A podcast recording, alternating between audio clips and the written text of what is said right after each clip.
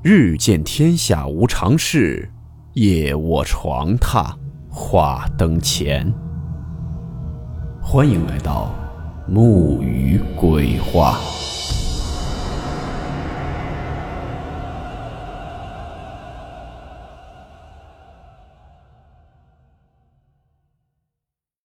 今天这个故事名字叫做《相似的脸》。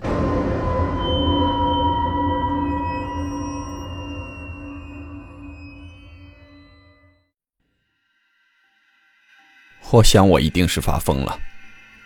为什么十五年来我都坚持着独居生活，会被这个女人打破了呢？还是这么长时间的官夫生活真的让我厌倦了？或者，是因为上个月那次该死的体检吧？这是全市最大的一所医院，富丽堂皇的装修和漂亮的接待护士，让我以为仿佛来到了五星级宾馆，而不是治病救人的地方。一系列长而厌烦的测试后，证明我的身体尚且还能支撑几年。当进行最后一项检查的时候，我的表格落到了一位年轻的女医生手里。她很漂亮，而且文静娴雅，甚至有几分我亡妻的影子。我仿佛看到了亡妻年轻时的样子，甚至错觉自己也回到了过去。这让我几乎有些发呆般的愣了好几秒。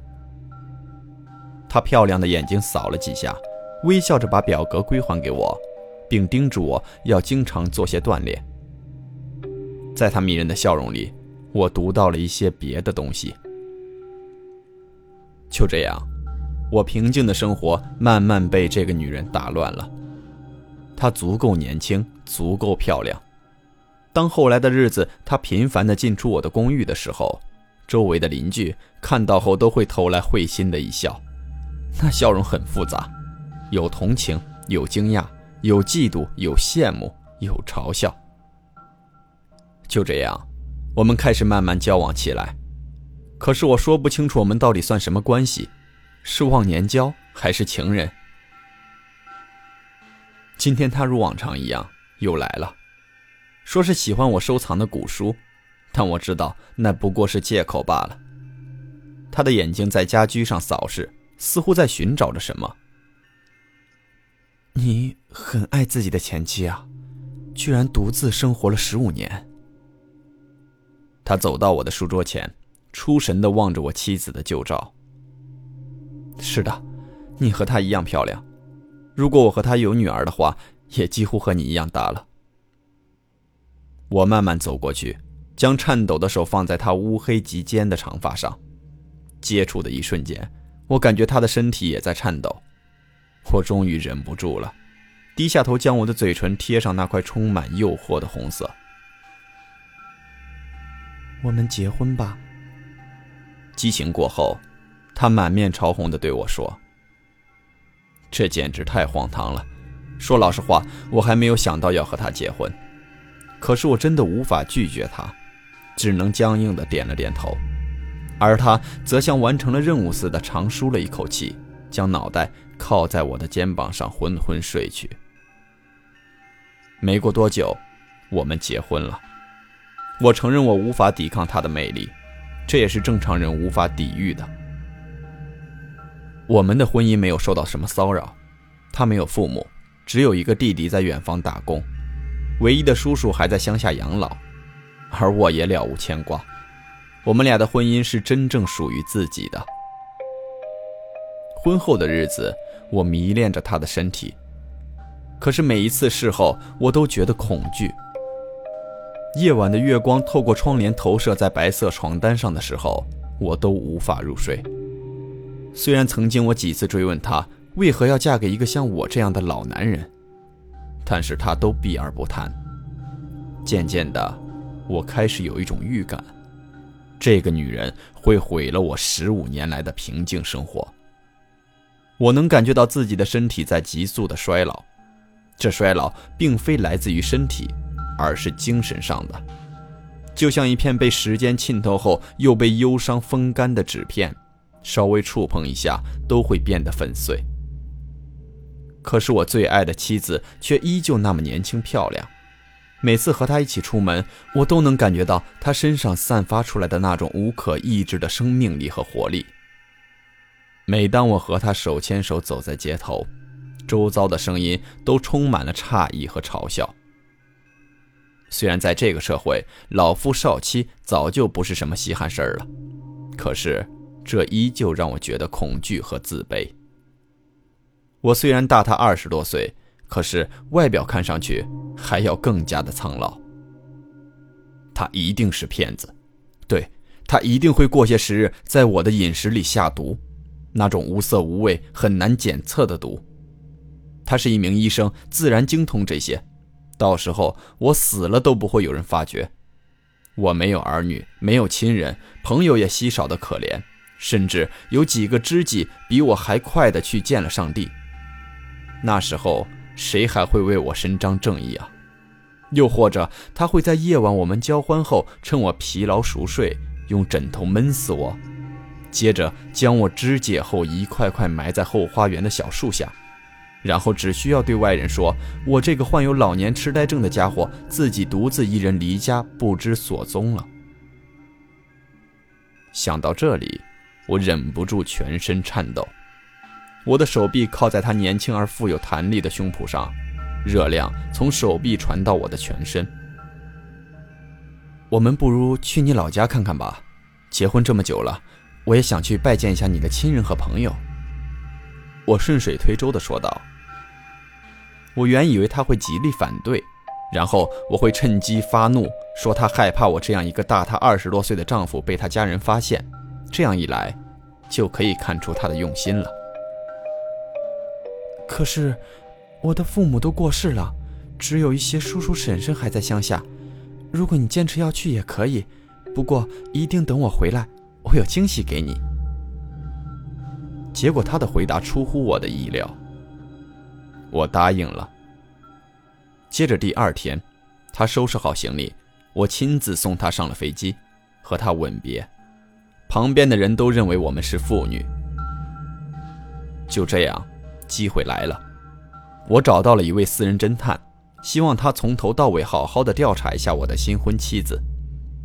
几个星期后，我得到了一大叠资料，但大多数都让我很失望。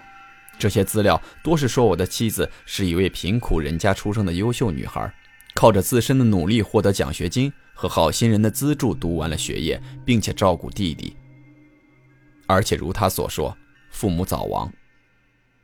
但是有一点，我根本不像他的父亲，而且我奇怪的发现，医院并没有派遣他出国留学，他只是请了长假去了韩国。见鬼，他为什么要对我说谎？这女人太反常了，她一定有自己的目的。既然我没有财，也没有名气，那剩下的就只有那件事了。一想到这里。我忍不住全身发抖，这件隐瞒在我心底多年的秘密，让我觉得置身于冰窖一般。十五年前的那个晚上发生的事情，宛如噩梦一般又浮现在我面前。为什么我的前妻突然离世？为什么这么多年我仍然没有续弦？这一切的原因，都源于十五年前的那个夜晚发生的事。我本打算这辈子都不再想起。将这个秘密带进棺材，可现在看来，它又浮现出来了。我的前妻是一个非常善良、优秀的女人，至少在别人看来是这样的。她没有工作，在家里相夫教子。哦，不，我们没有子女。她有不孕症，这也是我逐渐开始厌烦她的原因之一。看着别的同龄男人都膝下承欢。我的憎恨和恼怒逐渐代替从前对他的爱和温柔。我与他的婚姻名存实亡。他曾经小心翼翼地提出要领养一个孩子，但是被我粗暴地拒绝了。可是即便这样，我却发现他开始渐渐反常，从以前的没事就喃喃自语、看书发呆，变得活泼而开朗。他的变化令我非常奇怪。而且他似乎经常躲着我做些什么事儿。很显然，他的变化完全符合一个女人开始变心的反应。我对他的厌烦升级为憎恨，并希望可以抓到他的把柄。终于有一次，我发现家里的存款莫名其妙的少了许多。毫无疑问，这个贱人居然拿着我的钱去补贴某个小白脸了。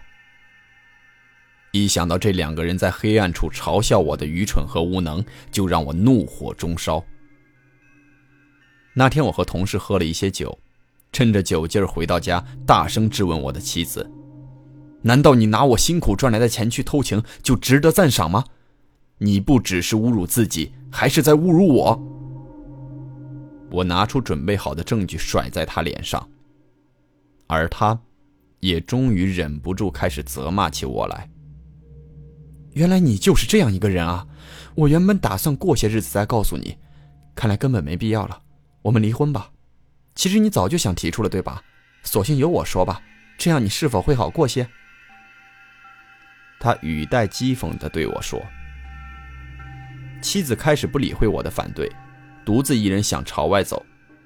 我一时冲动，抓住他的手往后一拉，接着我听见“咚”的一声闷响。我万万没有料到，因为用力过大，我妻子的后脑撞在了坚硬的木桌角上。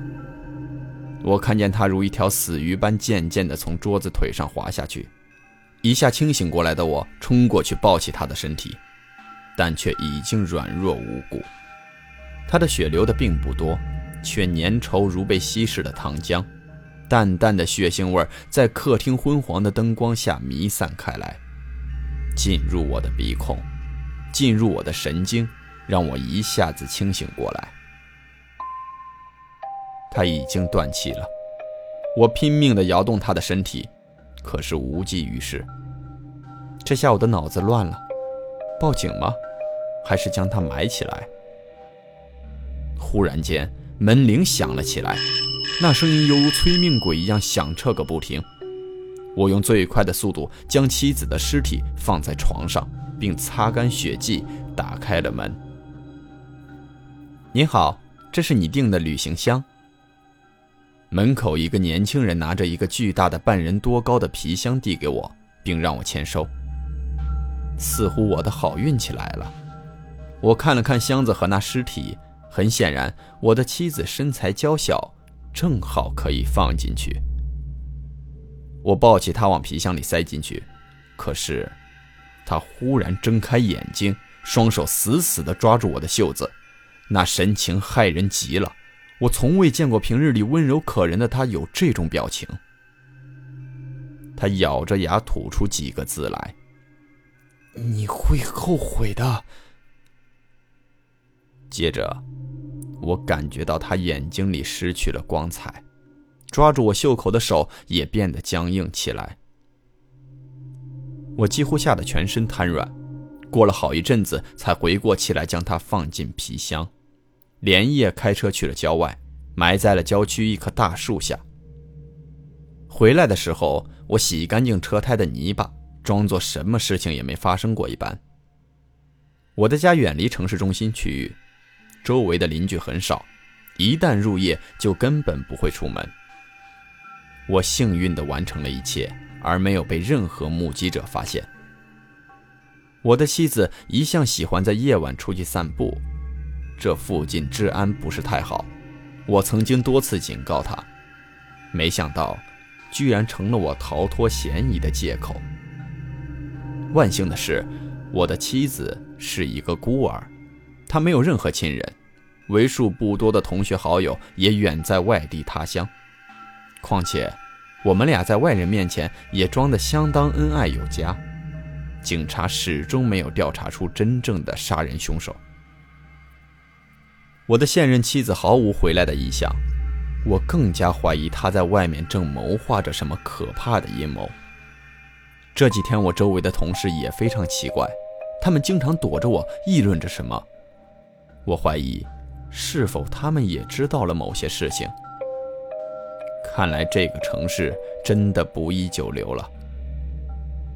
但是让我没想到的是，在我埋葬亡妻尸体的地方，居然开始大规模的进行荒山开采行动。政府打算在那里建一个度假村。我极度恐慌，虽然不见得一定能挖到他的尸体，虽然即便尸体出现，也不一定能怀疑到我身上，虽然那皮箱上印有我名字的标签，说不定早就烂掉了，但是我不允许有任何出错的可能。我的人生格言就是将错误消灭在萌芽状态。于是我在夜晚人们都已经入睡后，驾车回到了那棵树下。那个地方我永远难以忘记，虽然时隔十五年，却没有太大的变化。趁着月色，我开始在树下慢慢挖出那个箱子。箱子果然还在，但是已经腐烂的不成样子。可是箱子上我的姓名依然清晰可见。于是我提起箱子。但我不敢打开，即便它变成骷髅，我也愧对于它。箱子在车后座散发着一阵阵腐臭味，我毫不介意。在我看来，只要能安全的活着，我可以忍受一切。只要过了今晚，我将尸体放到一个安全的地方，就可以继续我的生活，在一个偏僻的地方度过我的余生。漫长而狭窄的公路上，只有我一个人开着车。忽然间，我对那口箱子开始感到恐惧了。他是否真的还在那只箱子里？他是不是早就离开了箱子，变成了我的新婚妻子？我立即打消了这个愚蠢的想法。这个世界哪里来的鬼神？我加快了车速，回到家里。车轮摩擦路面，响起一阵刺耳的声音，在寂静的夜晚，似刀般锋利地划开我的恐惧。很快，到家了。我小心地停好车，提着皮箱朝大门走去。周围的房子大都熄灯了。可是当我打开大门，却发现电灯坏掉了。我摸索着墙壁往里走，打算拿了房契和现金，连夜就离开这里。可是，在黑暗之中，我忽然发现了一缕亮光。的确，我没看错，是一缕亮光，虽然微弱，却很显眼。那亮光就在客厅里。我顺着亮光看过去，在客厅里，在那个十五年前我前任妻子撞死的木桌旁，站着一个人。那脸孔我太熟悉了，苍白而带着微笑，诡异的微笑。他一点也没有变老，一如十五年前一样年轻。我开始发狂，手里的箱子似乎变得无比沉重。我看到他的手里冒着寒光，那是一把刀，一把餐刀。他真的从箱子里爬出来了，他来找我复仇了。我顾不得许多了，必须杀死他，否则他会杀死我的。于是我像疯子一样冲了过去，抢过他手里的刀子，朝他的身体疯狂砍去，鲜血飞溅到我脸上。我忽然觉得一阵温热。电灯忽然一下开了，我看到对面站着一排目瞪口呆的朋友、邻居、同事，他们的身上也溅到了血迹。还有他们手里的生日蛋糕。我突然意识到，原来我忘记今天是我四十五岁的生日了。我扔下手里的刀子，看着倒在血泊里的那个女人，她的确是我的亡妻啊，那么的相像，我绝对不会认错。警察和救护车很快就来到了这里，带走了我，也带走了那口箱子。我对自己的罪行供认不讳，同时，我也央求见那个可怜的女人一面。万幸，我开始衰老的身体居然没有力气杀死她。望着虚弱的躺在病床上的那个女人，我有很多疑问。其实，我离开这段时间是去国外做整容手术了。你和我在一起的日子总是那么不开心。我以为你在怀念死去的阿姨，于是我天真的以为，只要自己变成她的样子，你就会开心的。其实没有阿姨的资助和帮忙，我是无法完成学业的，更没办法安置弟弟，也无力安葬父母。阿姨曾想过收我做女儿，不过听说你拒绝了，于是，在医学院毕业后，我想尽办法找到你，却没想到。阿姨已经去世了，我没告诉你真相，怕你不接受我，所以才说你像我父亲。没想到，阿姨居然是你杀死的，而我，居然也要带着这张脸，继续活下去。说完后，他痛苦的闭上双眼，流下了眼泪。听完他的话。我忽然想起了我死去的妻子，或许我根本没资格用我污秽的脑子去思考她，或许在监狱里用我的余生来忏悔，才是最正确的选择吧。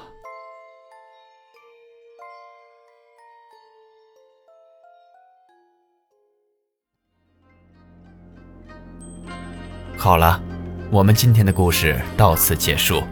祝你好梦，我们明晚见。